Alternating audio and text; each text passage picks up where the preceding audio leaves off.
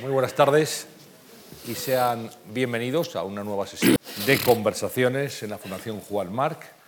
Las últimas conversaciones de este año 2015 seguiremos en 2016 y no hay mejor broche, no hay mejor forma de acabar el año, esta, este tiempo de diálogo con personajes eh, muy reconocidos del mundo de la cultura, que hacerlo con un gran creador, con un escultor canario, español y universal.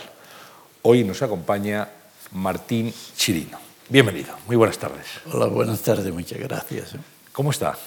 Bien, hombre, bien, bien. Sí, además muy contento de estar aquí en la Fundación. Ya sabe que siempre es un sueño. La Fundación Juan Marc para nosotros fue parte de nuestra vida realmente. Y si algo que valía, algo que valía la pena, había que verlo, siempre estaba aquí en la Fundación Juan Marc. yo le agradezco muchísimo el que en los años, en los años 60, 70 ya tardío, realmente era cita obligada siempre la Fundación Juan Marc. Pues encantados de tenerle, Martín, con nosotros. Como saben, eh, escultor, integrante del grupo El Paso, académico honorífico de la Real Academia de Bellas Artes de San Fernando, presidente de la Fundación de Arte y Pensamiento Martín Chirino en Las Palmas y, como decíamos, artista universal. Eh, hay una curiosidad que muy poca gente conoce, Martín Chirino, Martín Chirino López. López, Ahora bautizado Martín. Martín. Así fue. no, no es que le llamen así en Estados Unidos, que así le llaman también, sino que en el bautizo le bautizaron como Martín. Sí, es, mi pequeña anglofilia, ¿sabes? Tengo, tengo ese lado así canario de un momento determinado de la historia. Y entonces en Canarias era no sé, nuestra, nuestra convivencia con los ingleses era, era muy fluida, ¿no? hasta el extremo que yo fui de pequeños a un colegio en donde era, era una especie de que era, era un college, era un little, era un, como un kindergarten ¿no? para niños, y ya crecimos y allí nos quedamos con aquellos profesores, ¿no? hasta que luego llegó la guerra europea ¿no? y resultó que Miss Polly, que era la directora, pues resultó que era alemana y que no era inglesa, pero que hablaba inglés perfectamente, ¿no? Y entonces, bueno, ya sabéis las preocupaciones que se creen con esas cosas, ¿no? Y entonces cuando, cuando de pronto un día voy a, intento volver a mi colegio, yo como mi amigo Derek Morrison y mi amiga Jean Dunlop, que eran todos ingleses que vivíamos por allí, dice, no, tenéis que ir al colegio alemán. Dije, ¿qué? y fuimos al colegio alemán Excuso decirte, a mi padre no le gustó y a los padres de los otros niños tampoco, y un poco tiempo después dejamos de ir a este sitio. Eh, usted nace en el año 1925 en Las Palmas. Eh, Canarias tenía entonces una fuerte presencia británica, quizá por su propio emplazamiento las islas eran eh, un lugar de paso privilegiado para los ingleses que acudían a los países, iban a los países de la Commonwealth. Exactamente, ¿no? entonces Gran Canaria se convirtió prácticamente en un lugar de habituallamiento para los grandes cargueros y los grandes buques que iban desde Southampton y desde Londres pues hasta la India y por ahí volvían otra vez cargados con lo que quiera que sea que traían, ¿no? Pero el Gran Canaria fue, fue realmente el lugar de tránsito en donde ellos se paraban para habituallar a los barcos y todas estas cosas. ¿no? Y eso, claro, iba dejando evidentemente pues un pozo, vamos a llamarlo de cultura, si quieres, o de influencia, ¿no? Y, y esto hizo que muchos, muchos ingleses realmente luego se asentaran en las islas ¿no? y se quedaran allí. Y no solo eso, bueno, antes hablábamos que estaba la calle Thomas Miller, la Plaza Whaler, el no sé qué, todos son nombres ingleses que han ido quedando allí en el... Eh, han quedado dentro, dentro como parte de la historia de, de, la ciudad de Las Palmas. Por tanto, su educación se desarrolla en inglés. En inglés. Sí, claro. es como, como aprende sus primeras letras, sus primeros conocimientos en inglés. Los aprende en inglés, claro. Y, y, el, hay un, eh, un, pastor anglicano que es el que, el que le bautiza. Sí, hay, sí, en efecto, ¿no? En efecto, era, era, muy simpático el hombre, ¿no? Y tuvimos que esperar a que volviese y le tocase estar allí, ¿no? Que era amigo de su padre. Era, el, el, pastor no, o sea, mi padrino que era Mr. Blandy, sí. Él, era, él, él, él, era amigo de mi padre porque, bueno, mi padre trabajaba con ellos, dirigía los, los astilleros de Blandy Brothers en, en Gran Canaria, ¿no? Y entonces esperamos a que viniera el, a que viniera el pastor ¿no? y su señora, que se llamaba doña Margarita, me acuerdo, ¿no? Daisy la llamaban, y sus hijos, que también crecieron allí. Y este, fue, este señor fue el que me bautizó, esperamos hasta ese momento. ¿no? Y luego mi madre, que era muy católica, muy católica, decidió que además el niño tenía que ir a la iglesia y que me tenían que cristianar como un niño cristiano, ¿no? Y entonces me llevaron a una iglesia que se llama la Iglesia de la Luz, Nuestra Señora de la Luz, justo al lado donde está el castillo, que es mi fundación en este momento. Todo está cargado de simbolismo también al final, también, ¿no, Martín? Claro. Martín. Eh, ¿Qué recuerdos tiene de, de aquellos primeros años en, en, Las Palmas, de los años de infancia, de, de preadolescencia, cuando se estaba forjando su cultura, su claro. formación y también su carácter. Claro, es que estamos, estamos hablando de 1900, entonces, yo nací en 1925, no estaríamos hablando de los años de 1930, 5 o 6 años, ¿no? Ahí vienen mis recuerdos, ¿no? Yo recuerdo, la vida era muy, muy monótona, que era, la ciudad era muy pequeña, muy pequeña, aún prácticamente no tenía más que 30.000 habitantes, ¿no? Y y la vida discurría allí con muchísima placidez. Los días eran largos, largos y monótonos, ¿no? Y siempre Manolo Millares, que era mi amigo de este pequeño, decía eso de la tarde, vamos a no sentarnos en el muro. El muro era, o sea, nosotros, yo vivía justo en la, justo, justo en la playa de las canteras, ¿no? Y la, la, arena del mar llegaba prácticamente lo que podía hacer a la entrada a la acera de mi casa. Y de todas aquellas casas en donde vivíamos. Y había, habían hecho unos muros de, de, de, cemento y allí nos sentábamos un poco los críos pues a hablar y los chicos jóvenes y tal. Y él decía, no nos sentamos por la tarde, ahí no nos sentamos porque zumban las moscas. Se oye, hay, hay toda una, qué sé yo, todo, todo un, un tipo de recuerdo, ¿no? Que realmente, pero era un mundo lento, muy lento, muy precario, muy escaso, ¿no? O sea, realmente Esperábamos siempre que llegara el correillo, como llamábamos al único barco que teníamos de conexión con el continente, o sea, con España, ¿no? Y tardaba, pues venía una vez a la semana, ¿no? Porque tardaban muchísimos días, ¿no? O sea, que hoy en día realmente, en el siglo XX, eh, toda la locomoción, barco y todo eso, realmente el cambio fue brutal, ¿no? La transformación que, que sufrieron, ¿no? Pero en aquella época era todo como muy... Eh, pues eso, de aquella época, ¿no? Y entonces las cosas sucedían de otra manera, el tiempo se medía de otra, se vivía y se medía de otra manera también. ¿Cómo, ¿Cómo era Martín Chirino niño? ¿Era un niño introvertido, extrovertido, curioso? Curioso, era muy curioso, ¿no? Y me gustaba mucho leer y saberlo todo y, y, y yo creo que insoportable, eso decían mis hermanos, ¿no? Mayor, yo soy el número 12 de la familia. El número 12. y tenía que haber, que haber sido un niño incordio que siempre estaba preguntándolo todo. Y recuerdo que mis hermanos decían, no, vete, vete, no, no, no te queremos aquí, tal, total. Yo terminé aislándome. Y fue en Canarias, ahora en Gran Canaria, con motivo de esta exposición que hicieron en Santa Cruz de Tenerife, eh, para el, sí, era, era, en realidad era el departamento de pedagogía de, de Caja Canaria. ¿no? Sí. Decidieron montar, de montar una especie, escenificar un poco parte de mi vida para hacérselo visible a todos los niños de Gran Canaria y el, estuvo aquello, el, el auditorio lleno de, de, niños de todos los colegios. ¿no? Y la representación, yo me quedé muy asombrado porque no tenía ni idea, pero estuve sentado allí y de pronto veo que una señora sale diciendo, Martín, Martín, y una voz lejos, lejos que decía, que le decía, nada, nada. Eso era yo y es que les conté que de pequeño mi casa era una casa muy grande, como todas aquellas casas en la playa de las canteras, eran casas bifrontes, tenían un fronte a la playa y otro una calle de atrás que no era una, una calle tal, sino eran unas dunas muy bellas que había allí de, de arena, ¿no? Y Claro, yo pensé, que, me imagino yo que en mi pequeña inconsciencia pensé, pues para no molestar, me iba un, al jardín que había unas habitaciones que tenían unas puertas muy altas, pero que se podían escalar. Y yo escalaba a ella y me sentaba arriba a leer, ¿no? Y así no me veía. Entonces, claro, eso de Martín, Martín, lo reprodujeron, era muy bonita la, la escena, era muy interesante.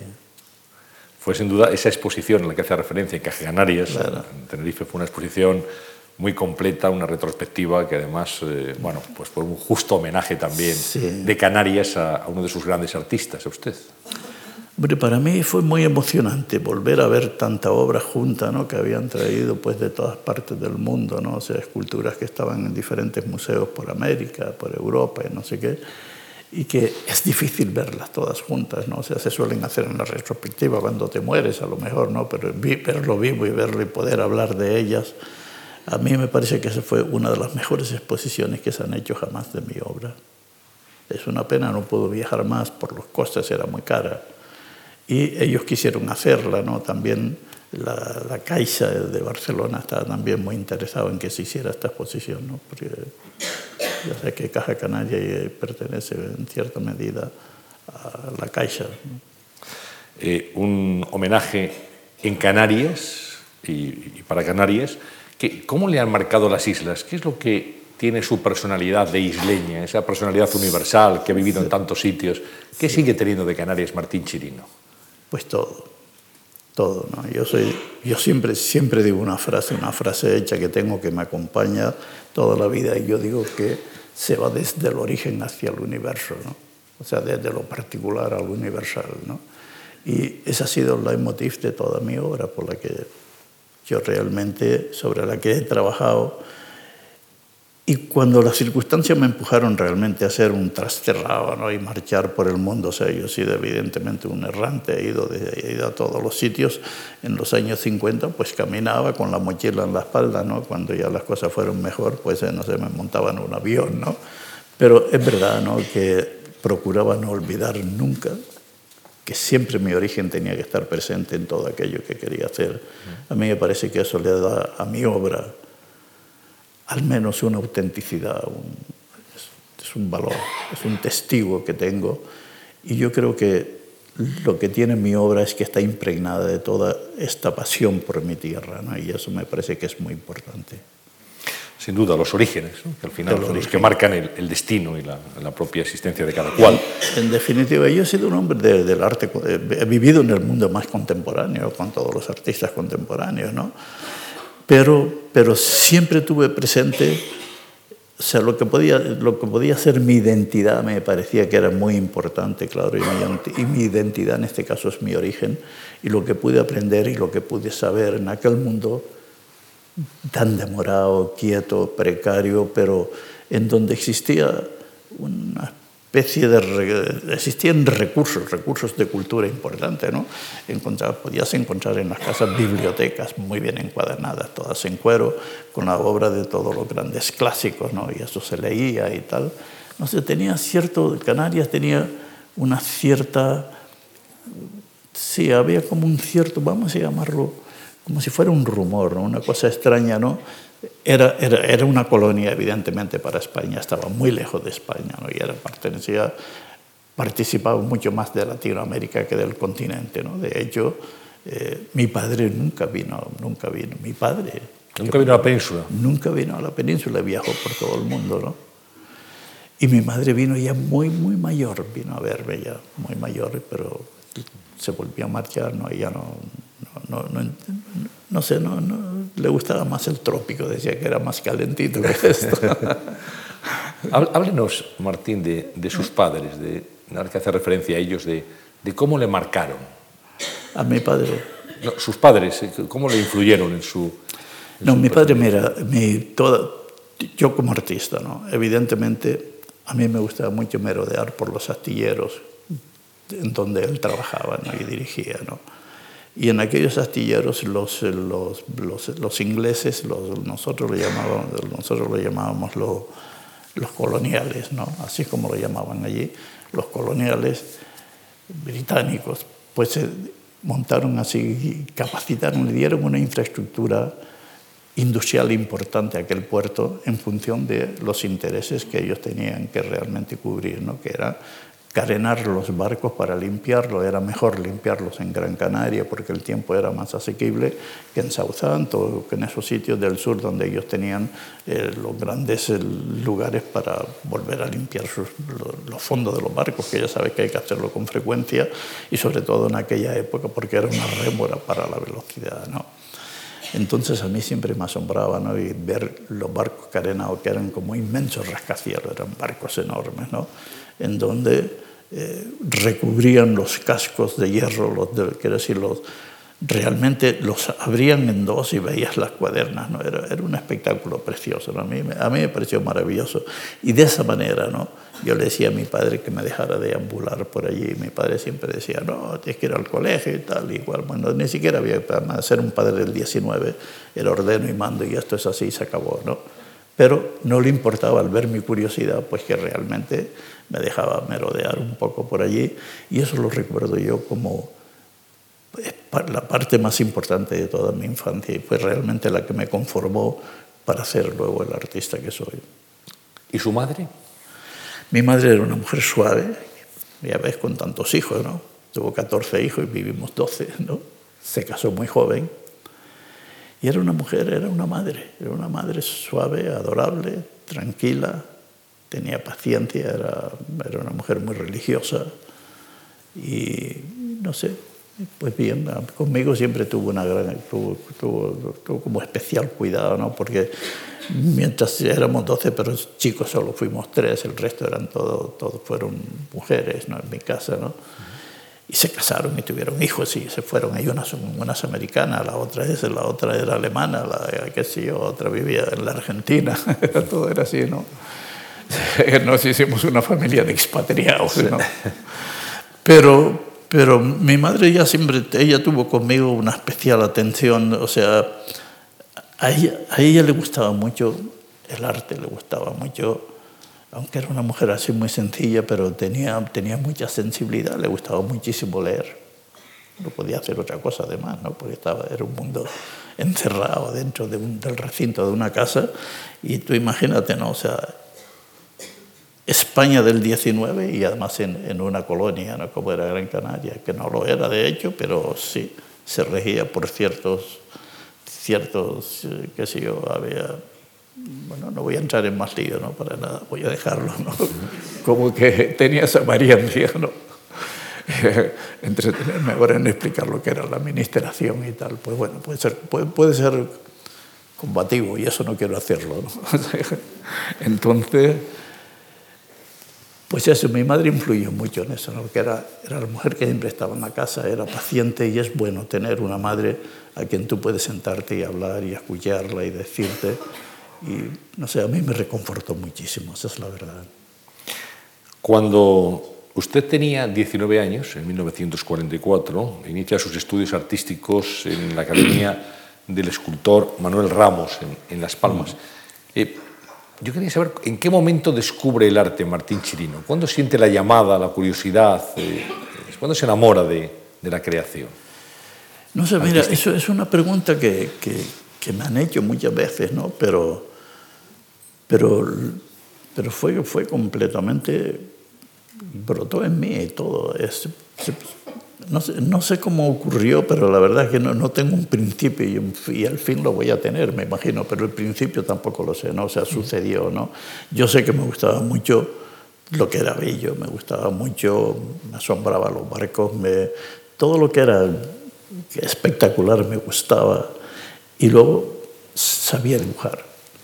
O sea, yo era un hombre que dibujaba desde pequeño, sabía, sabía dibujar y me gustaba. Y no solo eso, sino que fui adquiriendo el conocimiento, lo fui adquiriendo eh, de manera paulatina, ¿no? Con Manolo Millares y yo siempre hablábamos de lo mismo y tal. Y me acuerdo que muy jóvenes, el padre de Manolo, don Juan, don Juan Millares Carlos, eh, que era era profesor de un instituto en Gran Canaria, no había más que un instituto en aquella época todavía durante la Guerra Española. ¿no? Y este, este, este señor fue depuesto de su sitio porque era republicano, ¿no? Eh, durante, después de la Guerra Civil. ¿no? Entonces, eh, él no tenía trabajo, ¿no? pero tenía un alma de, de qué sé yo, la docencia le gustaba mucho, ¿no? y entonces él cuando me veía que venía de, de algún sitio, de, algún sitio, ¿no? Venía de un colegio con mis libros, con lo que quiera que sea, siempre decía, ¿qué has estudiado hoy? Y tal, lo contaba y tal. Y entonces me decía, ah, no, no, no, esto tienes que leerlos en los episodios nacionales, sobre todo cuando decía que, había, que, había, que me habían explicado, porque yo estaba yendo ya en ese momento a un, a un colegio religioso en, en Las Palmas, ¿no? me habían explicado la historia de España, decía, ¿cómo te la han explicado? ¿Qué te han dicho? Y yo más o menos decía, no, no, vamos a leer los episodios nacionales y así Manolito, que era Manolo, mi amigo, también se sienta contigo y lo escucháis y, y nos leía los episodios nacionales y nos iba explicando un poco todo el proceso de la historia. O sea que tuvimos en ese aspecto la mejor enseñanza que se pueda tener, ¿no? O sea, y así fue como se fue haciendo mi vida a trozos, ¿no? En toda la quietud de aquella tierra y que los días, los días eran largos y esas moscas, esas moscas que zumbaban y, y los barcos que iban y venían, ¿no? Era, no sé, siempre había además una, una, pequeña burguesía que yo creo que se aburría muchísimo, ¿no? Pero que, que, bueno, que estaba establecida y que eran un poco los próceres, ¿no? Y que tenías que acercarte a ellos para poder empezar a hacer algo, yo no sé, ¿no? O es, es, una, es lo que podría ser la vida de un pueblo, de un pueblo de ultramar. Me imagino yo que sería lo mismo en Caracas y sería lo mismo en todas esas ciudades latinoamericanas. ¿no? ¿Y cómo llega? ¿Cómo llega a la Academia de Manuel Ramos y cómo era su relación con él? Sí, era, mi padre un día me vio haciendo un Belén. Alguien, un amigo mío, o sea, Mrs. Bedford, tenía un hijo que era amigo mío que se llamaba Ian. Y Ian había ido a pasar las Navidades en Inglaterra, iban a Londres. Y de vuelta me trajo mi regalo de Navidad. Mi regalo de Navidad fue una caja con ceras. Yo estaba ya viviendo en España, en la España de la posguerra, ¿no? yo soy un niño de la guerra, ¿no? entonces las carencias eran absolutas, no había absolutamente de nada, ¿no? todo estaba prohibido, todo estaba mal. Y él me trajo aquello y me dijo, como siempre hablas de hacer cosas con las manos, con, no lo sé en inglés, ¿no? con plastelina y no sé qué, te he traído una caja de plastelina, sí, en efecto, yo las cogí y no hice más que verla, eran preciosas, me puse pum pum pum y empecé a modelar. Y me acuerdo que era el día de Navidad, ¿no? Y este, Aen y yo estábamos sentados haciendo el tal y al otro le gustaba. Y, y mi padre se acercó con un tío mío y mi tío miró y le dijo a mi padre, hombre, yo creo que tu hijo es un escultor. Mi padre se quedó mirando muy asombrado, ¿qué dices? Mi, mi tío Santiago, ¿no? que era, era, cuñado de mi padre, ¿no? fue la primera vez en mi vida que yo oí la palabra escultor. Y entonces ya, pues no sé si eso también influyó en mí. Y luego Manolo le gustaba muchísimo pintar a Manolo Millares y siempre estábamos entretenidos en ese tipo de cosas, ¿no? O sea, en el colegio yo hacía los mapas y hacía unos mapas primorosos que a todo el mundo le gustaba porque eran en relieve, en fin, tenía, era habilidoso con las manos, muy habilidoso. Y allí aprende, en aquella academia, en aquel lugar, en Las Palmas, la aprende mano, sí, los, ahí, primeros, los, primeros, pasos de la escultura. Ahí, ahí aparece, ahí eso ya, yo ya tengo mi edad, en este momento yo tengo ya como 19, 19 años. años ¿eh? Y entonces, hablando mi padre con el, alto comando de, aquel, de, aquel, de, de, aquella empresa de los Blandi, ¿no? de aquel, el alto jefe era el, el general Pinto de la Rosa que siempre en España en aquella época ya sabes que los generales ocupaban puestos de preeminencia en medio de la administración y todas esas cosas, ¿no? Y hablando mi padre le dijo un día, no, mi hijo quiere estudiar escultura, quiere, quiere estudiar arte y tal, no sé qué. Y entonces él dijo, hombre, yo tengo un gran amigo que se llama Manolo Ramos, ¿no? que es un escultor que ha estado en París trabajando y tal. Y así fue. Me llevaron, entonces mi padre me llevó a la Academia de Manolo Ramos, y ahí fue mi primer contacto ya con la escultura en serio, ¿no? Con, o sea, con un taller, que era muy importante el metier, ¿no? Saber trabajar, saber hacerlo, ¿no? Y era realmente lo que me enseñaron, ¿no? Cómo se sacaba a punto, cómo se hacía tal. Pero todo eso fue un mundo nuevo en el que, en que, en el que estuve inmerso, ¿no? Y a mí me apasionaba, me gustaba estar allí, ¿no? Pero mi padre seguía exigiendo que yo tenía que estudiar, que tenía que venir a la península, que tenía que hacer lo que ellos llamaban una carrerita buena, no seria, para poder sobrevivir, ¿no? Y, y, muchos, muchos años después, ¿no? Ya me vengo a la península y voy a estudiar en la escuela de San Fernando y lo que hice fue pues eso, la licenciatura, ¿no? O sea, en Bellas Artes. En Bellas Artes. Pero mientras tanto yo me vi obligado a ir a la escuela. Me fui a la universitaria, ¿no? A filosofía y letra. E intentaba estudiar, como yo sabía que había la posibilidad de, de hacerte estudiar filología, ¿no? Un amigo mío me dijo, como hablas inglés maravillosamente para ti, está tirado, si te estudias las comunes y luego te haces filología y tal. Y poco a poco lo hice. Cuando iba, cuando iba a Bellas Artes, luego también iba, hombre, tardaba mucho más en la, en la Complutense que en Bellas Artes, me gustaba más, ¿no? Pero así lo hice, ¿no? Y encontré, fíjate, luego yo fui profesor de inglés mucho tiempo por esta razón, ¿no? Estuve trabajando en el colegio, en estos, esta cadena de colegios Santa María, que eran colegios muy vistosos en Madrid y que se presuponía que tenían una pedagogía específica y especial. Por aquí hay alguna señora que ha sido profesora conmigo también. ¿no? en fin, que así fue un poco como se desarrolló mi vida por fin en Madrid. Sí, pero me gustaría detenerme más en, en, su llegada a Madrid, en ese momento en el que llega a la capital de España, la Escuela de Bellas Artes de San Fernando. ¿Cómo es el ambiente de ese Madrid y cómo es la vida de, de Martín Chirino aquí en la capital? Yo creo que el ambiente, si lo puedo decir, era tétrico, ¿no?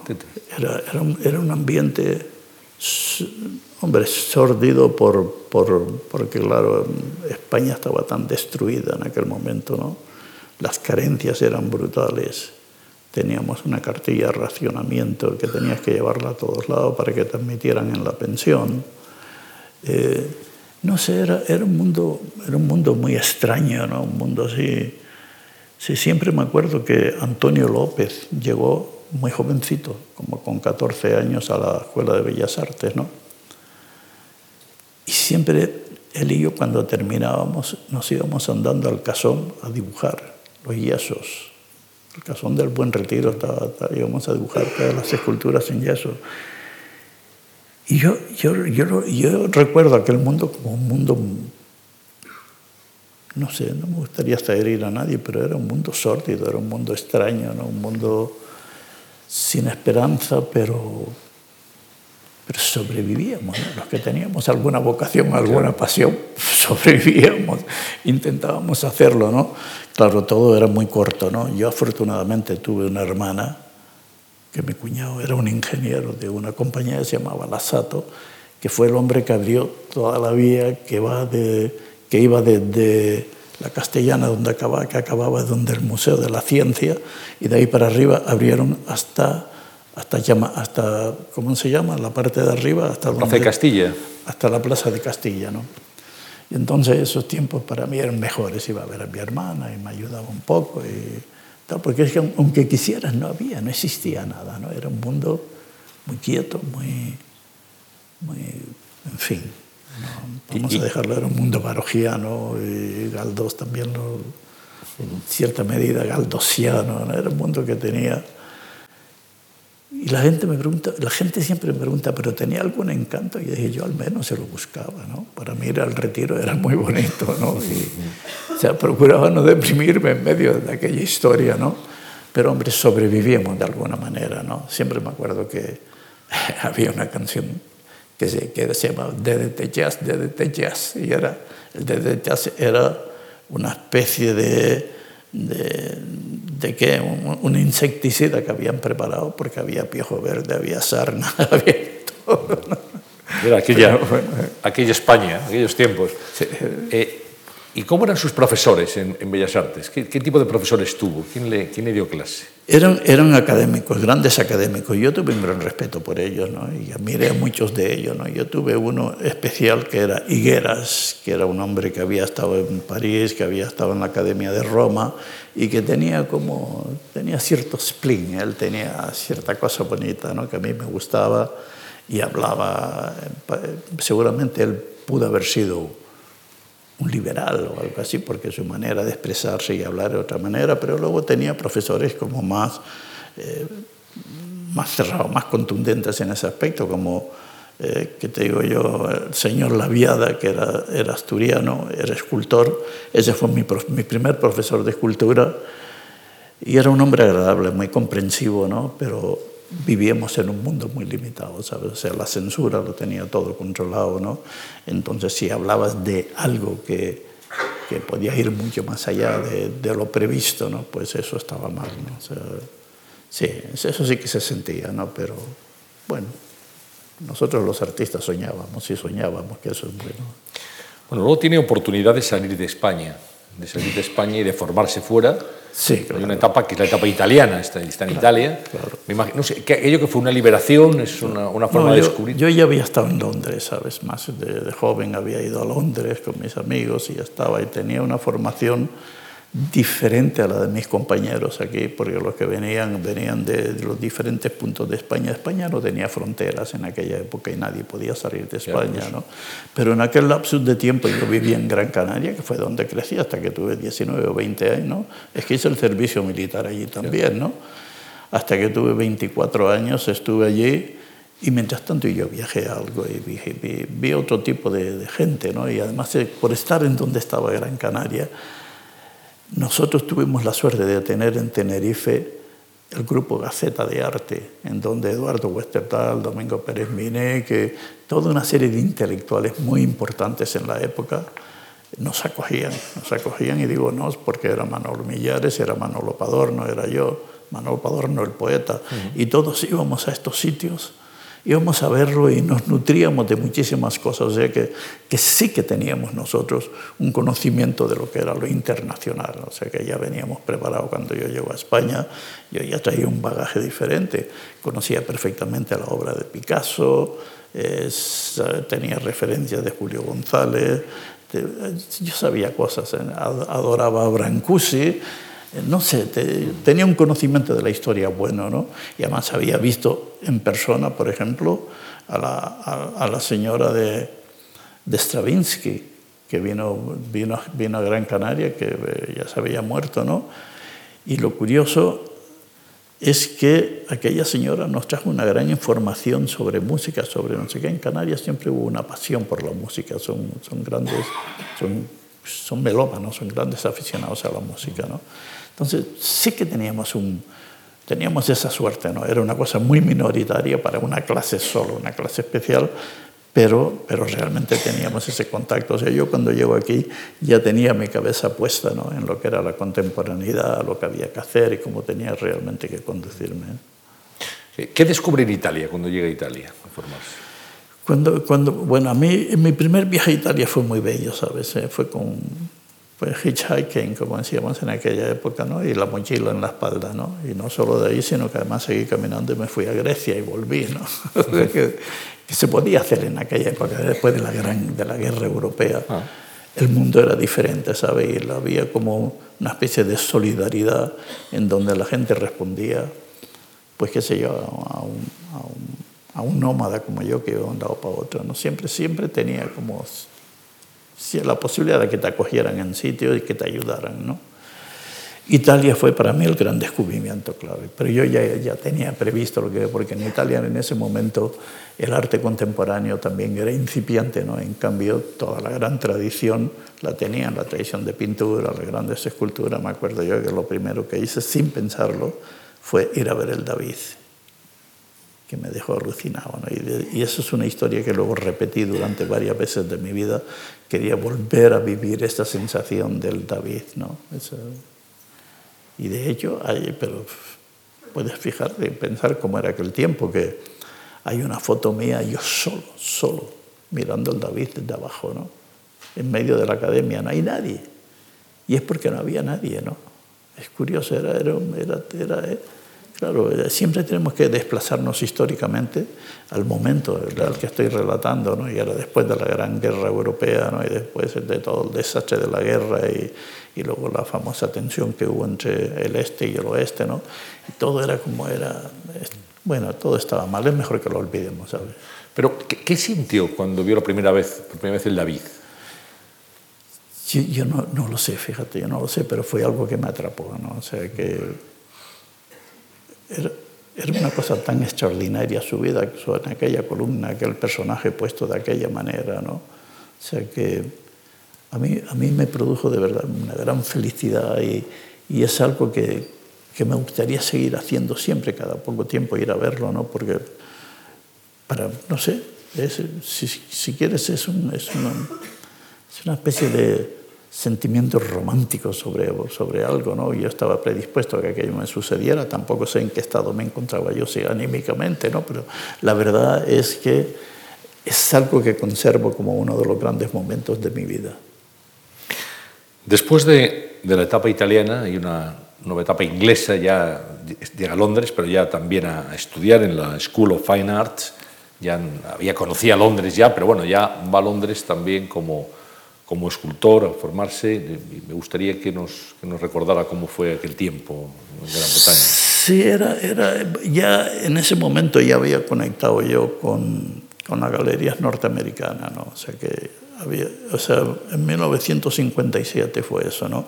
Vino Eisenhower a España y entonces con Eisenhower vienen eh, una serie de personas que que, no sé, de, grandes empresarios, no sé qué, y vienen, vienen a visitar España. Él viene, él viene, Eisenhower viene a visitar España y con él una serie de personas que venían también interesadas en España, ¿no? Y en aquel momento, ¿no? Pues eh, hay un convenio, ¿no? Y es cuando ceden las bases norteamericanas a los, a los americanos y son las primeras relaciones quizás que hay, relaciones colaterales como la llamaban ellos, ¿no? entre España y un país como América. Y entonces nuestras fronteras se permean un poco ya, nos permiten pasar y ver. Y España empieza un poco a resurgir, ¿no? En, en, ese, y ese, ese, es el momento en que voy yo, a, que voy yo a, Inglaterra otra vez desde España, ¿no? porque si no tenía que ir a Gran Canaria y desde allí volar a donde quiera que sea, pero no, pero esta vez ya fui directamente. ¿no? Y allí, allí me encuentro con una serie de personas que son amigas mías luego con el tiempo. Amigas, digo, porque fundamentalmente fue una persona, John Aidy, que era una persona que era una, era una maniquí de Vogue en París, a quien había conocido en la época del existencialismo. Pues, es un capítulo de mi vida. Emitiré cuando me fui trotando, por el mundo, me voy a París. Y son los años 60 y es la época del existencialismo. ¿no? Y entonces sin que fuera ninguna particularidad, ninguna peculiaridad, sino pues estaban ellos allí, yo también llegué por allí, me acuerdo que vi perfectamente a Sartre cuando vendía Liberación y, y vi a Simón de Beauvoir también, los vi a todos, pero no es que fuéramos amigos, pero los veía y como aquello era tan natural todo, pues todo el mundo decía, hola, hola, ¿cómo estás? y no sé qué, y dormías, dormías en, las, en, lo, que llamaban los cabos, las cuevas esas, los, los sótanos, eso que, porque, que más o menos adecuaban, ¿no? Y, y como no, no había previsto nada después de la guerra, pues todos entrábamos y todos dormíamos y si había un jergón allí te echabas y tal. Y es probable que si te levantabas al otro día, pues no estuviera tu jersey o tus pantalones, otro te lo había llevado. ¿no? Era, era, fue un momento muy extraordinario. ¿no? El, el, el, existencialismo, así como filosofía, era muy, muy interesante. ¿no? Pero claro, te das cuenta que no, no, es posible. Era bien en aquel momento, pero eso no se puede desarrollar como teoría eh, que pueda sustentar todo, todo, un país y toda, toda la tradición que va. ¿no? Pero a mí me gustó aquello y ahí conocí una chica ¿no? que me ayudaba muchísimo y ella era una modelo de Vogue, ¿no? de las portadas de Vogue y tal, y era más rica que yo, por supuesto, ¿no? y nos fuimos a, a la isla de Jersey, que era donde pertenecía, y bueno, y, ahí conocí a un primo suyo que dormía, su familia dormía en un barco, es muy inglés eso, ¿no? En las costas. Suelen tener una grande gabarra muy bien montada, muy, son como, en realidad son como viviendas muy cómodas. Y entonces Tim me dijo, vente conmigo y vámonos a dar una vuelta que, vamos a ir a, vamos a, ir a, Bristol. Sí, entonces me fui con ellos a Bristol y entonces estuve ahí estudiando un poco en la, en la academia y no sé qué. Y no sé, esas, esas cosas que ocurren en la vida, ¿no? Y cuando eres joven, pues vas y tal. Y ya desde ahí decidí volver a España otra vez, ¿no? Cuando ya había más o menos tal, porque Manolo Millares había ido, se había casado y había ido a los encuentros de los encuentros que organizaban en el norte de España, los de Altamira. Y me, escribe una, una, una, tarjeta diciendo, si te encuentro en tal fecha en Madrid, ¿por qué no te quedas y nos vamos a, vamos a Gran Canaria? Porque tenemos que hacer mucho, trabajar y tal. Él siempre era un hombre que le gustaba mucho comandar y hacer grupos y tal, y soportarse con gente para sentirse vivo, ¿no? Bueno, yo llegué, nos fuimos, nos fuimos a Gran Canaria y fue cuando empezamos ya a hacer arte abstracto. Nosotros empezamos a hacer incursiones dentro del mundo del arte abstracto y seguimos ahí hasta el año 55, que vamos, yo me tenía que ir porque la situación se me hacía insoportable. No tenía, no, tenía para vivir, tenía que trabajar. Y nos venimos a Madrid, ¿no? Y ahí es donde empieza ya mi vida de profesor. Empiezo, empiezo a dar clase y estoy como unos 20 años dando clases. Tras mi escultura, se funda el grupo El Paso. Sigo trabajando como artista, pero a mí me apetecía mucho aquello del colegio, me, atraía mucho la docencia. ¿Recuerda algunos alumnos de aquella época? Sí, muchos, claro, muchísimos. Y tengo grandes amistades entre ellos, no mi propia mujer que eres una hija de Ataulfo Regenta, pues me casé con ella. ¿Y fue su alumna? Fue mi alumna, exactamente. Y ya, bueno, y ahí está mi familia, ¿no? Mi hija también es una artista y mi nieta es otra artista y están aquí hoy también, o sea que está muy bien. afortunadamente es contagioso. ¿eh? Es contagioso, claro. Bueno, eh, hablaba de, de, la Vuelta a Canarias, no quería pasar por alto la serie abstracta Reinas Negras. Ya. ¿eh? que tiene influencias del arte africano y del surrealismo. Aquello fue algo novedoso también en su momento. Y... Es que nosotros tuvimos una gran preocupación, eh, Manolo Millares y yo, no sé qué, una serie de amigos teníamos una gran preocupación por todo el acervo cultural. Lo que nosotros teníamos como reminiscencia de los primeros pobladores de Canarias. Esa fue una curiosidad, no, pero que también hubo algunos intelectuales que empezaron a hablar un poco del exterminio, de no sé qué. Empieza por ahí, pero al final empezaron a interesarse, a interesarse también por la cultura. Piensa que fue en el siglo XV y lo que se conoce de los, de los primeros pobladores prácticamente nada. No se sabe ni dónde vinieron, ni lo que hicieron, ni cómo eran, prácticamente nada. No se conocen un par de episodios que son más o menos interesantes, ¿no? Y cuando llega Bernot y Doctor Chila a Las Palmas, entonces hacen el Museo Antropológico, que es un museo muy importante. Humboldt también e investiga sobre las islas en esa época, más tarde ya en el 17 o algo así, ¿no? Y montan este, hay un museo que es extraordinario, en donde eh, de alguna manera iban recogiendo cosas que encontraban, restos que quedaban de arqueológicos y los, eh, y, vamos, los estudiaron, los colocaron debidamente en el museo de este museo de, de, Gran Canaria, ¿no? Y a nosotros aquello nos llamaba mucho la atención, ¿no? Y entonces queríamos ir a verlo y yo me acuerdo que fue una, una un día hablando Manolo Millar y yo decía qué suerte que los ingleses pueden ir al British y ven, ah, ven, todo, ven todo Roma, ven todo eh, Grecia, los Marvin Elgin lo tocan y tal. Y dice Manolo, ¿y nosotros por qué no investigamos sobre lo nuestro? Y yo decía, pero lo nuestro es tan elemental que no sabemos ni siquiera de qué época es, ¿no? Bueno, y así fue como empezamos, ¿no? Íbamos a ver las cuevas de los guanches, como decían, porque todo aquello estaba realmente, la arqueología en Canarias no se había explotado en absoluto, ¿no? Y estaba todavía todavía incipiente. Es una pena que no hayamos tenido a Juan Luis Arzuaga allí, ¿no? Lo tenemos aquí hoy, pero pudo haber estado con nosotros ahí. Nos hubiera hecho un gran favor. Sin duda. y entonces, pues ahí empezamos, ¿no? Investigando y tal, y, yo, yo mismo yo encuentro, por ejemplo, la espiral. La espiral la encuentro en, la, en ciertas, ciertas cuevas que han quedado en otras islas más hay una primera llamada en Balos, en Barranco de Balos, ¿no? porque dicen que Guanche eran los de Tenerife y Canarios, los canariones, los de Canarias, no lo sé, eso ya es una terminología. Y entonces empezamos, empezamos nosotros a, a, intentar investigar y ver qué era aquello, ¿no? Y entonces vimos que teníamos una, que habían dejado una serie de, una serie de reminiscencias muy interesantes sobre su cultura, cómo pintaban, lo que hacían y tal. Y, me fui a La Palma y entonces encontré que en las grandes laderas basálticas había espirales circunscritas dentro. de la, de la, de la misma, de la misma, del mismo basalto. ¿no? Por eso han durado tanto tiempo, porque están a la intemperie, ¿no? pero la roca basáltica es dura, es lo más duro que hay. ¿no?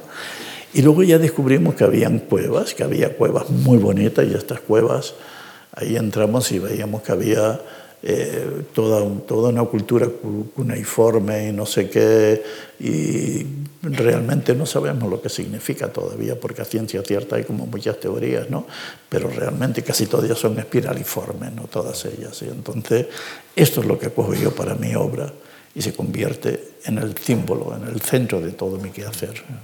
Mucha gente, muchos estudiosos y también el público en general, los aficionados a, a su escultura, se han preguntado por, por las espirales tan presentes, es muy definitorias de, de, la escultura de Martín Chirino, ahí nos está contando su, su, descubrimiento, y luego hace toda una evolución de la espiral. Realmente la espiral ha estado muy, muy presente, ¿eh? muy presente en su, su producción artística. Y, y, y, claro, ahí... Espiral y el viento también es otro elemento de su... Yo lo llamo el viento, por último, claro, el viento existe, ¿no? Sea, yo de pequeño me acuerdo que iba a la playa de las canteras era aquella playa hermosa, desértica, porque no había prácticamente habitantes por allí, ¿no?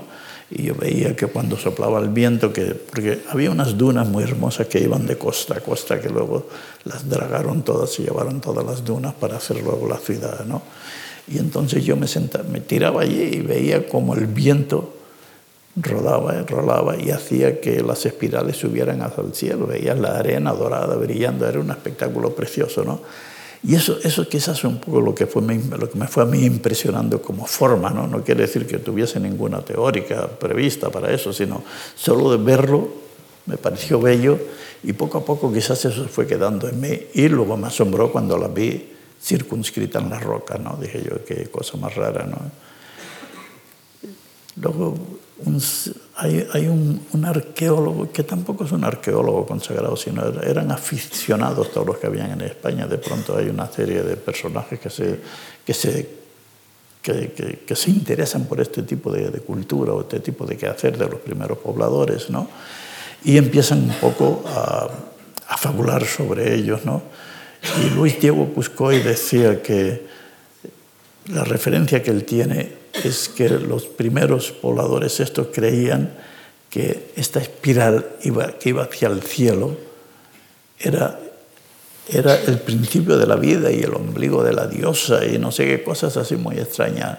Lo único que se sabe a ciencia cierta, porque eso ya lo vio, lo vio, lo vio un, gran historiador que hubo en Canarias, que se reunían en la época de solsticio, en el mes de agosto, cuando, a mediados de agosto, cuando hacía más calor, y subían a las cumbres más altas para admirar el cielo, porque veían las constelaciones. Se sabe que el cielo de Canarias dicen que, era, que, que, sigue siendo un cielo muy transparente, ¿no? Y que entonces me imagino yo que aquella gente habrá visto algo. Y subían allí y luego bajaban y celebraban unas grandes fiestas alrededor de la espiral que de ellos dibujaban en el suelo, ¿no?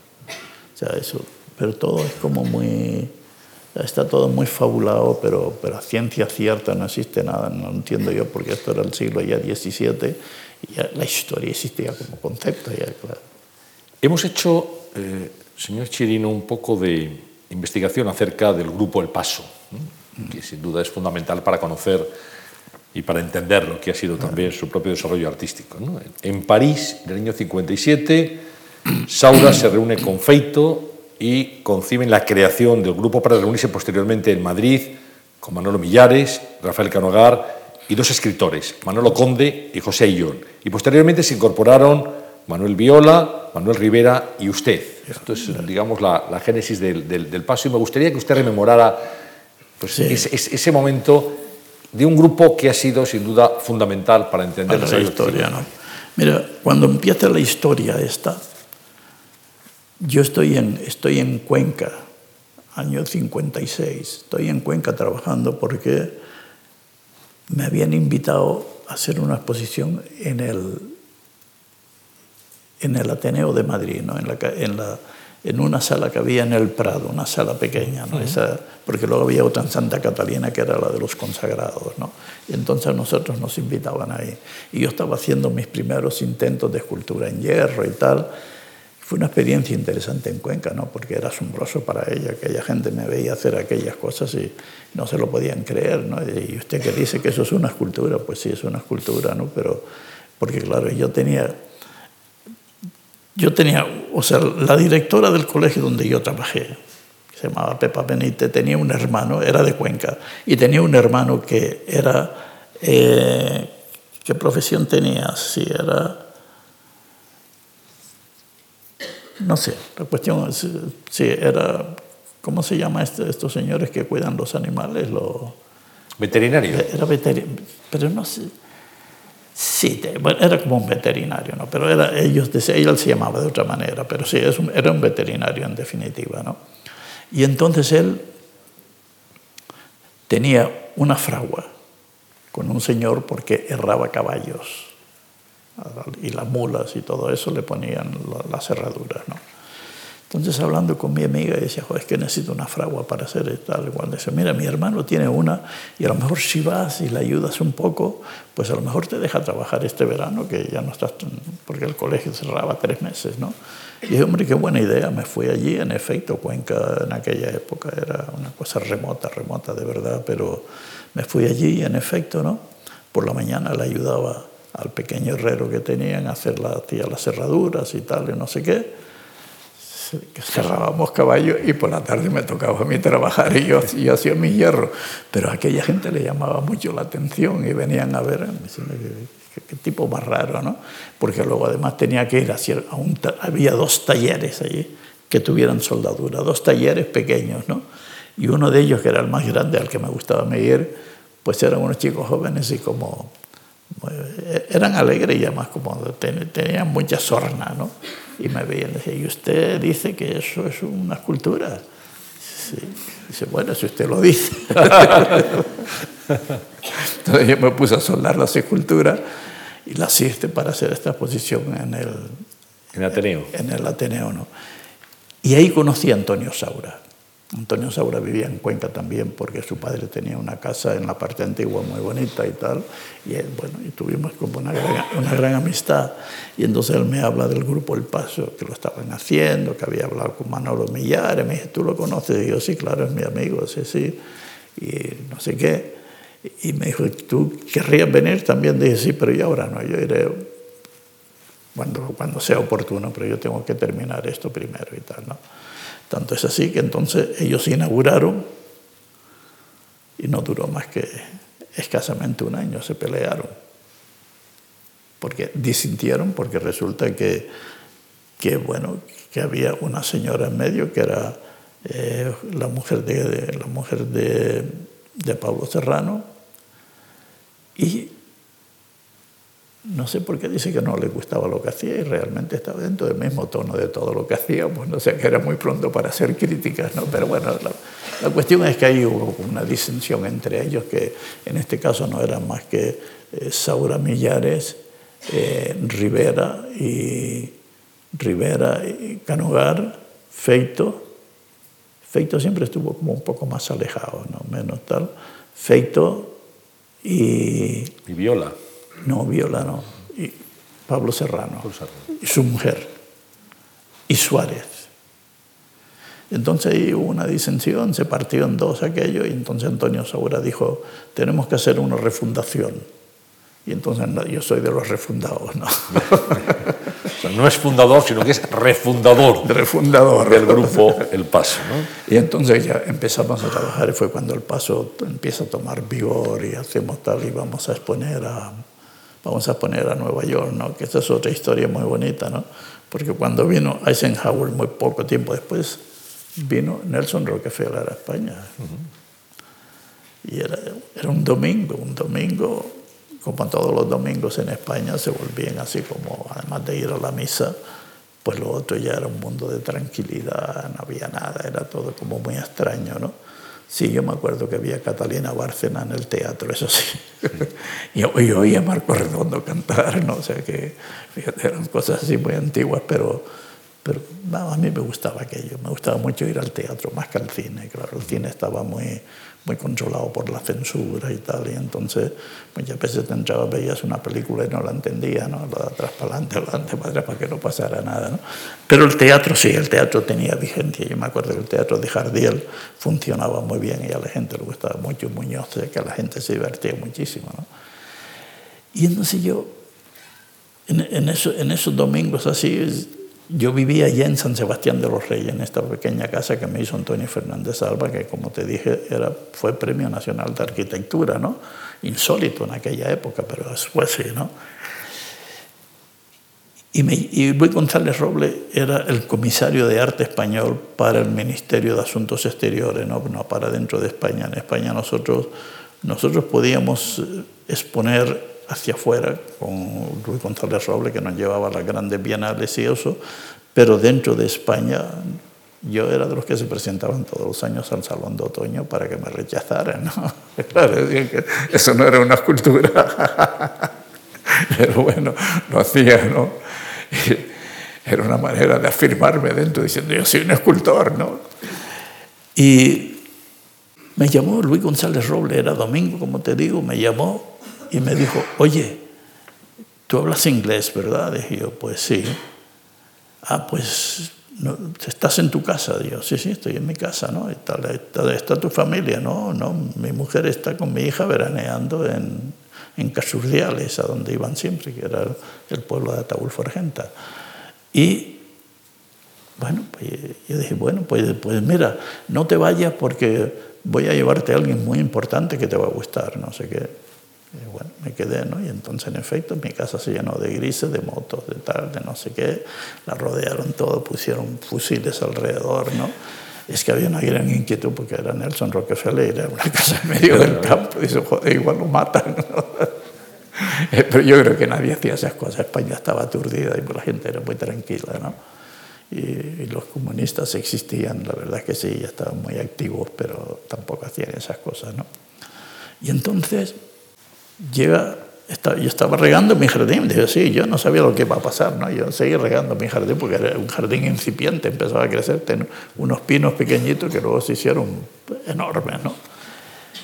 Y de pronto tocan en la puerta de mi casa y abro y me encuentro un señor y una señora muy guapa, ¿no? Que me dicen, hi, tal, y me saludan, no sé qué. Y Luis, Luis, Luis, Luis González Roble dice, es el señor Rockefeller. Digo, ¿qué dice? Y Rockefeller me dice en inglés, no te preocupes, ¿no? ¿Qué te dijo? Me dijo que, que usted es el señor Rockefeller. Nah, boy, tal, me dijo, tienes una cocina. ¿no? Y yo me quedé mirando, le dije yo, claro, en mi casa hay una cocina. Dice, y, y, ¿tienes una, ¿tienes una nevera? Y yo me quedé, de yo, pues sí, porque me la, se la, le expliqué que se la había cambiado una amiga mía americana por un dibujo. Puse mi nevera en mi casa. Y en efecto, cuando entró, dice el tío, bueno, y dice, claro, eh, empezó a hablar inglés conmigo, bueno, entonces tú sabes muy bien de fried eggs and bacon, ¿no? De huevos fritos y bacon. Y entonces fue yo, claro, hombre, ¿no? Y entramos en mi casa, se fueron a la cocina y su mujer, que era un encanto de persona, la segunda, ¿no? que le llamaban, llamaban Happy, era una, señora guapísima, se puso allí un delantal y tal, y empezó a cocinar huevos fritos y bacon y no sé qué y tal. Y me dice, es que Nelson es muy especial, no todo el mundo puede hacerlo unos huevos fritos y bacon, los quiere siempre sunny side up y no sé qué y tal. Y me explicó toda la mujer y yo la miraba asombrado diciendo, pues muy bien. Nos sentamos en el comedor de mi casa, que era un convento. Esa casa estaba hecha de trozos que habíamos recuperado de un convento del siglo XIII que el padre de Antonio Fernández Alba, que era constructor, había tirado en Salamanca para que pudiera para que la, la plaza pudiera tener acceso por los cuatro lados, porque eso lo obstruían, se ve que aquello fue creciendo de alguna manera y la plaza también, ¿no? Y entonces me dijo Antonio Fernández Alba, me dijo, mira, tiene unas puertas del siglo XIII preciosas, ¿no? Así, como tú eres un manita, te las traes y las arreglas, ¿no? Y yo dije, bueno, pues déjame que vaya. Y fuimos, fuimos a verlo, me acuerdo que fuimos eh, Antonio Saura Alba y yo, ¿no? Que aquel día él nos bautizó, dice, vamos a hacer un bautizo. Dice, ¿de quiénes somos? Dice, somos los tres másters. Dice, tú eres el máster de la escultura, yo soy el de la pintura y este es el de la arquitectura. y siempre nos llamábamos máster, máster. Incluso nuestros amigos nos llamaban los másteres.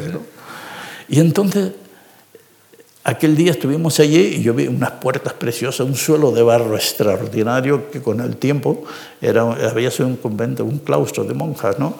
Con el tiempo eso se había levantado y las monjitas, como no podía entrar nadie allí, pues estaban todos sueltos, los, las baldositas estaban todas sueltas.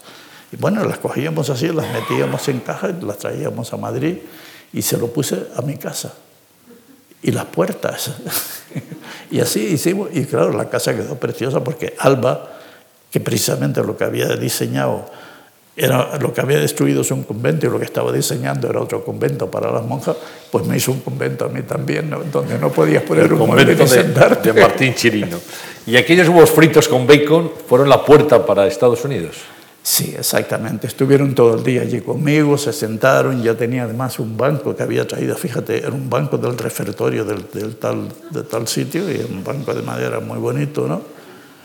Que era muy alto y era como una mesa, yo no sé qué, qué, tipo de banco era, pero era como una mesa, porque luego yo le hice unos bancos pequeños para sentarnos, ¿no?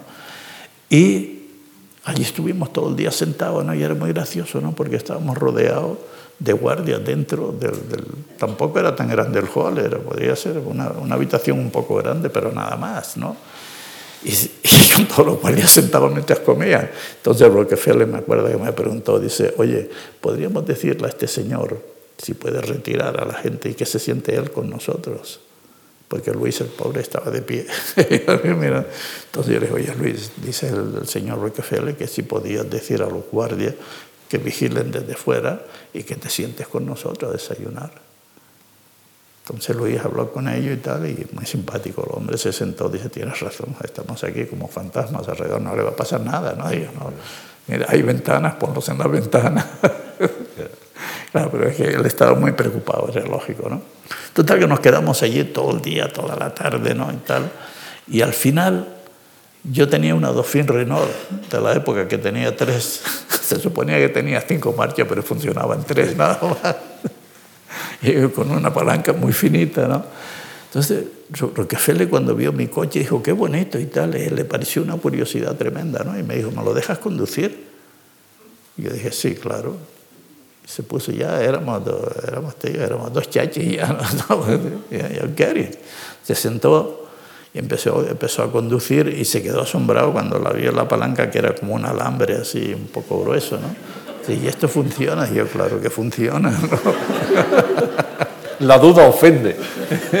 Estaría bueno, ¿no? Llegamos, llegamos a, la, a la calle, a lo que es la, lo que es la calle Bascaloy, que se llamaba General, no me acuerdo, ¿no? pero la calle Bascaloy.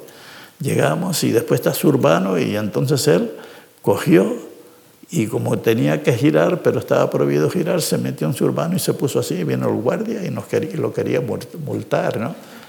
No veas todos los guardias aquellos y el otro hombre detrás diciendo, no, no, este señor y tal. No sé lo que le dijo, que los guardias se cuadraron.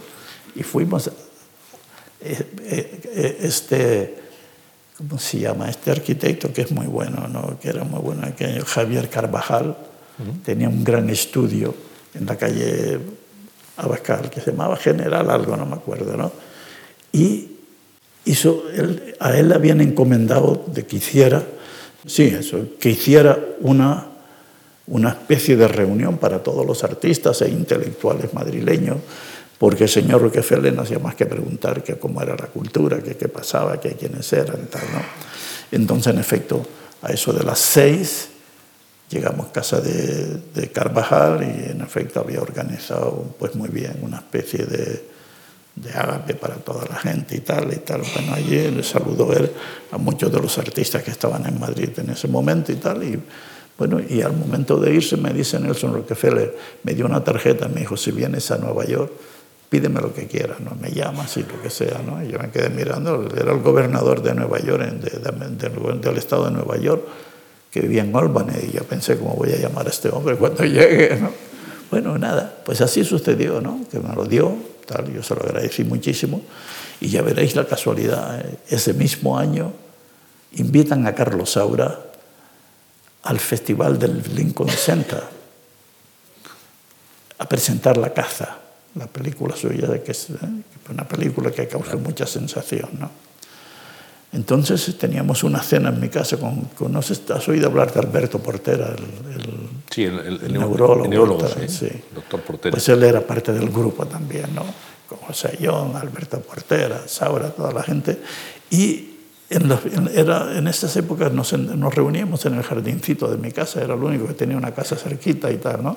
Y allí pues comíamos la tortilla de patata con sabida, los chorizos, todo lo que, todo lo que teníamos que comer, ¿no? Y me dice Carlos, y dice Alberto, bueno, Carlos tiene que ir a, tiene que ir a Nueva York y no quiere ir, y Carlos estaba con nosotros y estaba, estaba allí, no quiere ir porque no habla inglés. Y, yo, y tienes razón, ¿para qué va a ir si no habla inglés y no se va a enterar, no? claro. claro, y como Alberto es muy impulsivo, no, pero, pero yo voy a estar, dice, y Carlos dice, pero tú no me puedes atender, hombre, tú, tú vas a San Barna, vas a, dar, a, a, curar gente y a cosas de neurología. Dice el tío, es verdad, ¿no? tendríamos que buscar una solución, tal, porque tú tienes que ir al Lincoln Center porque eso es muy importante en el mundo, ¿no? O sea, nosotros conocíamos poco esas cosas de América, ¿no?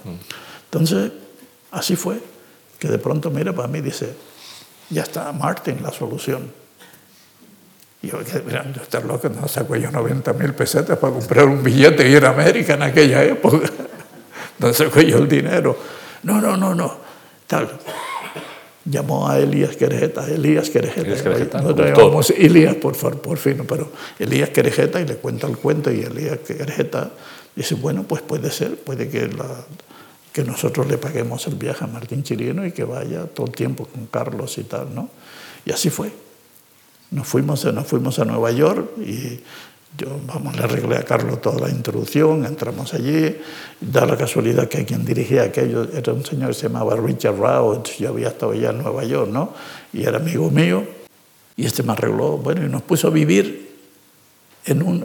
Hay unos hoteles en, alrededor del, del Central Park que se llaman Sheraton, Sheraton Park Hotels, ¿no? Y hay, hay, uno que es como esto, esto, esto me lo recuerda, lo bulao, ¿no? Y son habitaciones y es muy raro el hotel, ¿no? Y entonces, en el centro, me puso a vivir a mí. En un lado puso a Carlos y en el otro lado a Pasolini. Decía él, dice Pasolini, y tú habláis el mismo idioma. Y yo, ¿sabes lo que dices? Ese es italiano. en América todo es posible, ¿no? No, hombre, si él es italiano, ¿cómo voy a hablar? Pero hablé un ratito con Pasolini y hablaba algo de inglés, así poquito, ¿no? y lo otro que en italiano y sabía un poquito de español. Y él decía, no, no, no vamos a entender, tú no te preocupes, yo capiche, capiche y tal, y nos entenderemos, ¿no? Tanto nos entenderemos que no lo vi nunca, siempre estaba en la calle 42, claro. Viendo los musicales. ¿Eh? Con los musicales. No, que va con los gays. Era, era el mundo de la violencia gay. Y allí estaban pues todas esas casas donde los sex shops y todos esos rollos, ¿no? Pero el hombre cuando tenía que venir yo lo llamaba, le decía, oye, que tienes que hablar y tal. Y venía y él, bueno, más o menos hablaba italiano y yo le ayudaba un poco, ¿no? Pero a quien le traducía siempre, siempre era Carlos todo. ¿no? ¿Cuántos años en, en, Nueva York? ¿Cuánto tiempo estuviste en Nueva York, Martín? Al final, después cuando ya te estableces allí y trabajas allí. Estuve mucho tiempo, ¿sabes? Estuve, estuve como aproximadamente hasta los años 90 yendo y viniendo y tal, desde los años 60. Había época en que estaba un año, que me estaba seis meses, que iba, volvía, ¿no? Yo nunca quise perder el contacto con España, ¿no? Tenía mi hija que estaba creciendo aquí, no sé. A mí, a mí Madrid siempre me atrajo, ¿no? Tenía Madrid, a pesar de todas las vicisitudes, es un sitio que me apasiona ¿no? y me gusta, es mi ciudad. ¿no? Hay escultura tuya en el MoMA de Nueva York, en el Museo de Arte Moderno, has expuesto allí mucho, te consideran muchísimo. ¿Qué te ha aportado, qué, qué te ha dejado Estados Unidos y Nueva York? Mucho, hombre, mucho. Todo, es todo un estilo de vida, toda una manera de ser y entender y de interpretar las cosas. ¿no? Una cultura muy específica, evidentemente yo, yo nunca, nunca pude tener ¿no? la, que sea, la psicología que ellos tienen, o sea, ser un, una persona así tan, qué sé yo, yo sigo siendo más un humanista, ¿no? ¿Sabes? No, puedo, no puedo tener el pragmatismo que ellos tienen, si bien lo admiro, pero no es para mí, ¿sabes? Ellos, tanto tienes, tanto vales, ¿no? Eso, hombre, a nosotros eso no nos va, ¿no? O sea, yo sigo siendo españolito en ese aspecto y quiero seguir siendo siempre. Aunque eres un, una persona, un artista muy, muy querido en Estados Unidos, allí viviste mucho tiempo, tuviste un taller pues también en las afueras de Nueva York. ¿no? Sí, estuve invitado en las universidades, di clase, sí, hice la vida de un, de un, como un ciudadano, no estuve invitado, fui profesor, profesor en residencia, en residence, como dicen ellos, en varias universidades y bien, hombre, a mí me fue bien, y pude vivir bien. Sí, no, en, esta, en esta tarde de noche de conversación, pues hay algunos buenos amigos que te quieren y te admiran. Juan Luis Arceaga, hablabas antes de él, mm, eh, está presente, y también está Clara Janés, ah, a quien tú conoces y, aprecias. Y Clara Janés ha querido dejarte un par de preguntas en la pantalla de, de, la Fundación Formal. Es una mujer que yo admiro muchísimo. Yo la conozco a ella desde hace muchísimos años. ¿no? Y fíjate, la gran señora de la academia. Eso ya... Pues aquí te va a preguntar. Martín, tengo que hacerte un par de preguntas. Verás, la primera sería, al crear una escultura, ¿qué aparece primero? ¿El concepto, la materia o la forma? Y si aparecen las tres cosas a la vez, o si aparecen una detrás de otra, en qué orden, si se reproduce el orden, etcétera. La segunda sería que pensando en la música, que se dice que es un arte que se desarrolla en el tiempo, y yo pienso que también está relacionado con el espacio, debido a las resonancias, a los ecos y a la misma acústica, ¿qué podríamos decir de la escultura, que es un arte que se desarrolla en el espacio, si se desarrolla también en relación con el tiempo? Las dos preguntas. Ella te habla de concepto, materia y forma. Si, ¿Qué aparece primero o si aparecen las tres cosas al mismo tiempo en una escultura? Sí, yo, creo que es simultáneo, ¿no? O sea que, hombre, la materia es una elección, no te quepa duda, ¿no?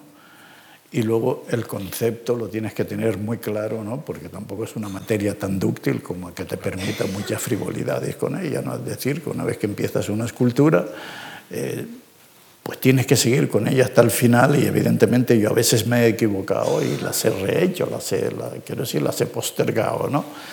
Pero, pero es evidente que, que, materia y concepto están unidos, muy unidos, ¿no? Y luego, claro, la forma es lo que realmente te ilusiona, ¿no? Y ahí es donde tú tienes que tener muy claro el criterio, qué es lo que quieres hacer y qué es lo que es la escultura para ti, ¿no? Y para mí es eso, ¿no? Tiene los tres elementos, ¿no? Pero además está la historia, está el conocimiento, está el pensamiento. Hay como muchísimos otros aspectos del desarrollo humano que, tienen que estar inmersos, ¿no? porque pienso que esa escultura tiene que tener la posibilidad de traspasar ¿no? el desconocimiento o si tú quieres un poco la perplejidad de aquellos que lo miran para, para que puedan entender lo que estás haciendo. Te preguntaba también, Clara, por la música, la música y la escultura. La música, sí, bueno, o sea, la música para mí es fundamental, o sea, yo soy un apasionado de la música, ¿no? de la música, de toda la música, pero la clásica es mi, más que la ópera, fíjate, es mi pasión, ¿no? Entonces, es evidente que cuando yo trabajo, ¿no? Mi escultura es axial, siempre. Y tiene, realmente yo siempre de broma digo que le aplico el canon, es decir, el canon en escultura, ya sabes, en, el canon en, en música es aquello que se va componiendo y cómo realmente van apareciendo los diferentes instrumentos y se van solapando hasta que ya tienen realmente hecho eh, lo que luego se podría considerar, eh, pues no sé, pues, pues es una, obra de arte, ¿no? O sea, lo que, lo que, es, la, lo que es la armonía, ¿no? Y yo en efecto, yo cojo, yo las piezas esas y de, broma cuando estamos en el taller, algunos de mis, de mis ayudantes ya lo saben, conocen cuando yo digo eh, eh, este canon, lo llamo canon a una forma, ¿no? Este canon, porque si bien es verdad que yo lo forjo ¿no? y luego lo voy componiendo, pero lo voy haciendo a la par, siempre los dos, los voy equilibrando. Digo, no hago primero una forma y después otra, sino lo voy haciendo por pares, ¿no? y así es como va creciendo la escultura, y va creciendo desde dentro hacia afuera. ¿no? Y evidentemente luego, claro, está lo que podía ser la sensibilidad, ¿no? mi, mi posibilidad de que yo pueda de que yo pueda, pues, eh, ya de broma digo, hacer una síncopa o hacer un, eh, ya lo llamas, utilizo todo un vocabulario escrito o que, o que viene de la música, ¿no? Para, para hablar de un poco de la sensibilidad y de la armonía de mi obra. Bueno, hablabas de, de cómo vas formando la escultura. Vamos a ver algo de tu proceso creativo. Nos hemos metido en tu taller, vamos a, a ver un poco cómo trabaja Martín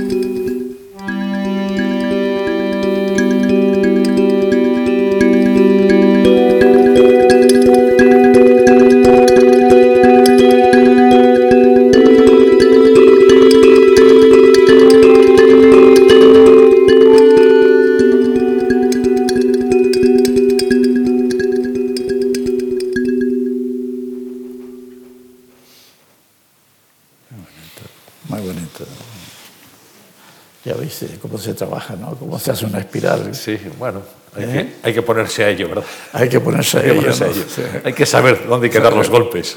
Sí, no te quepa duda. Sí, hay todo, existe todo por lo que nosotros llamamos un vocabulario. Artesanía pura. ¿eh? Es artesanía pura. Pura. Y tú sabes que eso lo tuve que aprender, en, lo aprendí en Valladolid. Ah, sí. Hace muchos años, cuando terminé en la Escuela de Bellas Artes, ¿no?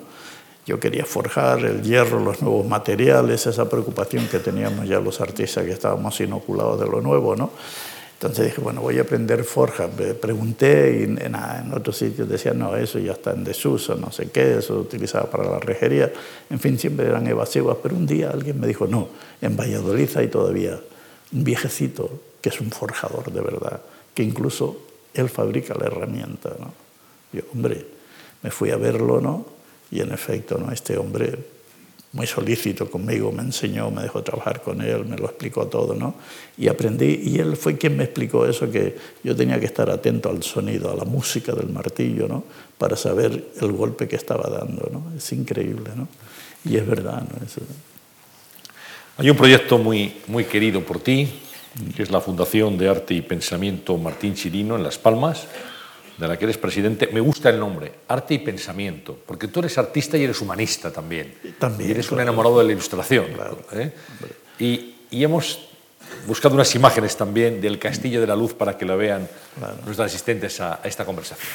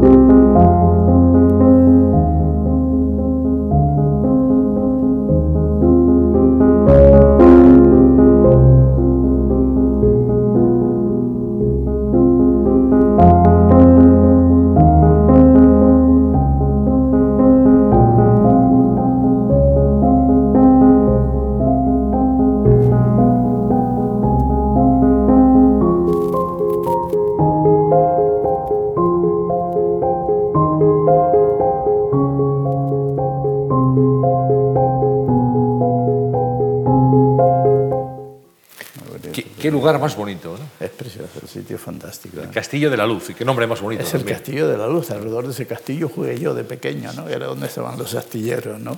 Claro, dijiste la palabra arte y pensamiento, es evidente, ¿no? O sea, que, que importa tanto, ¿no? O sea, lo que puede hacer la parte humanista de, de este tema, ¿no? Porque es, es, es evidente, ¿no? Que el pensamiento es fundamental en todo el desarrollo de nuestra cultura, ¿no? y nuestra cultura significa eso, ¿no? pensar, pensar y reflexionar sobre muchísimas cosas. ¿no?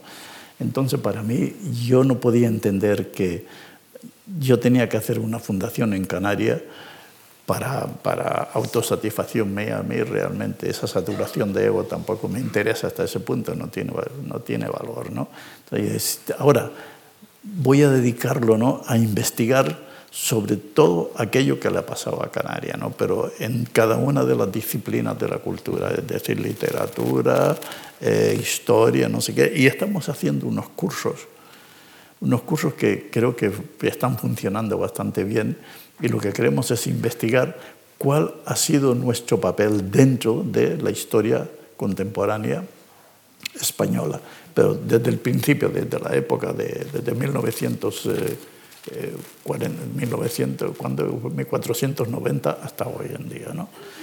Ahí ha habido como muchos cruces, hay grandes poetas, hay grandes literatos, hay grandes, eh, hay artistas, artistas bastante buenos, ¿no? No reconocidos, ¿no? El único que parece que ha trascendido de verdad es Percy Galdós, ¿no? De, de, aquellos años. ¿no? Luego estamos Manolo Millar, estoy yo, César Manrique, hay una, hay una pequeña playa de ¿no? que hemos conseguido marcharnos, pero lo hemos tenido que hacer aquí, no allí. ¿no? Entonces yo creo que la misión de este centro mío, ¿no? si realmente trasciende y se convierte en lo que tiene que ser, tiene que, tiene que llevar a cabo ese papel, ese papel de, de investigador, de poner, de, de, poner en el panorama debidamente todo lo que se ha creado, cómo se ha creado, sus peculiaridades, es decir, es un centro de estudios al final. ¿no? Pues eh, un lugar maravilloso, el Castillo de la Luz, ahí está la Fundación Arte y Pensamiento Martín Chirino. Eh, llegados a este punto, tengo que pedirte, tengo que pedirte, primero que no se caiga el micrófono, porque si no, no me van a escuchar. Y, y ya nos lo ponemos y te pido las tres propuestas para mejorar la sociedad que es algo que solicitamos a todos los invitados que pasan sí. por estas conversaciones. ¿Qué tres cosas habría que hacer para que esta sociedad en la que vivimos fuera un poco mejor, Martín? Es una pregunta grave, ¿eh? Bueno, no, no, no, es fácil, pero es muy trascendente, sin duda. Sí, no cabe duda, ¿no? Hombre, yo, evidentemente, a mí me deja perplejo la poca reflexión en que estamos viviendo. ¿no? Es decir, cuando ves cómo suceden las cosas, yo viví, ya soy un niño de la guerra, viví todos aquellos años, hemos seguido, luego estuve, en, cuando afloramos a la democracia, fui el presidente del Círculo de Bellas Artes, eh, fui también el director del Centro Atlántico de Arte Moderno, que se convierte en uno de los grandes centros del mundo, y así sucesivamente. ¿no? He vivido experiencias de verdadero amor, de verdadera pasión por mi tierra. ¿no? Y yo en este momento, claro, yo creo que lo que necesitamos es una considerable o un considerable momento de reflexión para saber qué es lo que estamos haciendo a la vista de lo que vamos a hacer ya pronto, ¿no? Eso me parece fundamental, ¿no? Más reflexión, por tanto, una propuesta. ¿La segunda cuál sería? La, la segunda, la segunda, en mi caso, es cuando hablamos así de... Eh,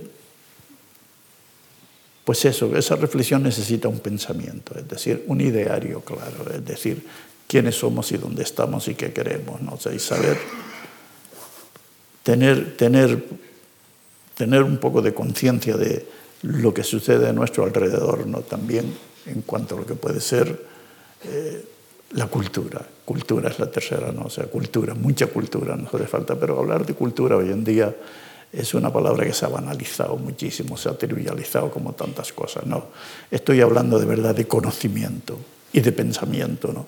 Y eso es una cosa que nos hace falta para que, para que por fin el proyecto de la felicidad sea viable.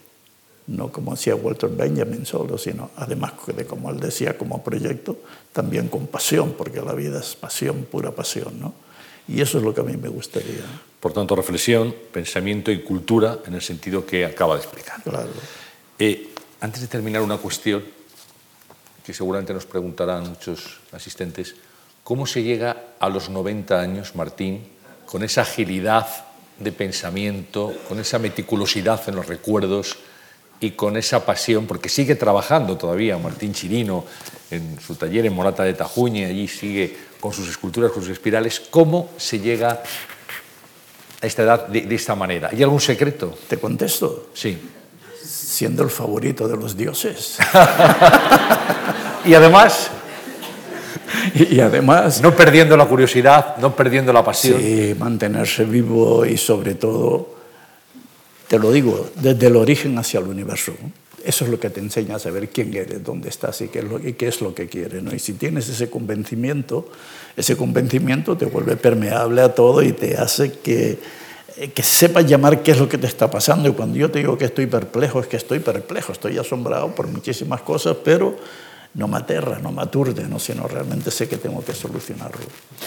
Bueno, eh, sabemos que esta fundación, la Fundación Juan Marc, tiene obra de Martín Chirino aquí, en, el lugar donde estamos, en calle Castillo de Madrid, y también en el Museo Fundación Juan Marc de Palma de, Mallorca. Por tanto, eh, ahí se puede contemplar parte de la obra de Martín Chirino. Y esa obra que se puede ver en la Fundación Juan March pues hoy se ha completado con la presencia del autor aquí, del escultor, del artista, del pensador, ¿eh? que nos ha dejado aquí un, bueno, un centón de pensamientos, de reflexiones que han hecho que pasáramos un rato muy agradable, muy interesante desde luego, también, porque, sí, muy entretenido, porque las anécdotas que ha contado son realmente impagables. Martín, quiero agradecerle mucho su presencia aquí, ah, desearle otros 90 años de curiosidad, porque ya que es el elegido de los dioses, pues hasta el infinito y más allá, ¿no? Hasta el final, ¿eh? y, y desde luego darle las gracias por, por su obra, por los buenos ratos que nos ha hecho pasar con ella y por este tiempo que hoy, este tiempo que hoy nos ha dedicado aquí en la Fundación. Muchas gracias no, y mucha suerte. Un placer. No, gracias. gracias. Gracias a ti, a la Fundación Juan Marc. Muy bien.